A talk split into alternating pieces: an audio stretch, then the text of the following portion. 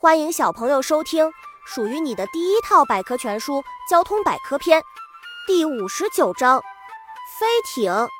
当存在于空气中的物体密度小于空气的密度时，这个物体就会漂浮起来。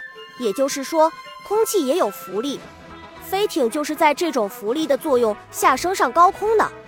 人们把密度小于空气的气体冲入气囊内，气囊就带动着舱体飞起来了。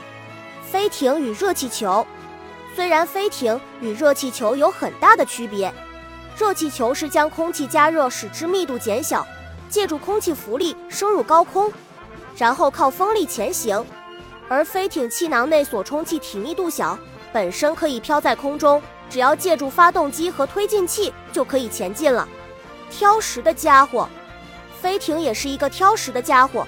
冲入飞艇大胃囊的气体，其密度必须小于空气密度。人们通常使用的是氢气和氦气，但是为了安全也要特别小心。齐柏林飞艇，一九零零年，德国的弗迪南德·冯·齐柏林将两台内燃发动机应用在他的飞艇上，这就是有名的齐柏林飞艇。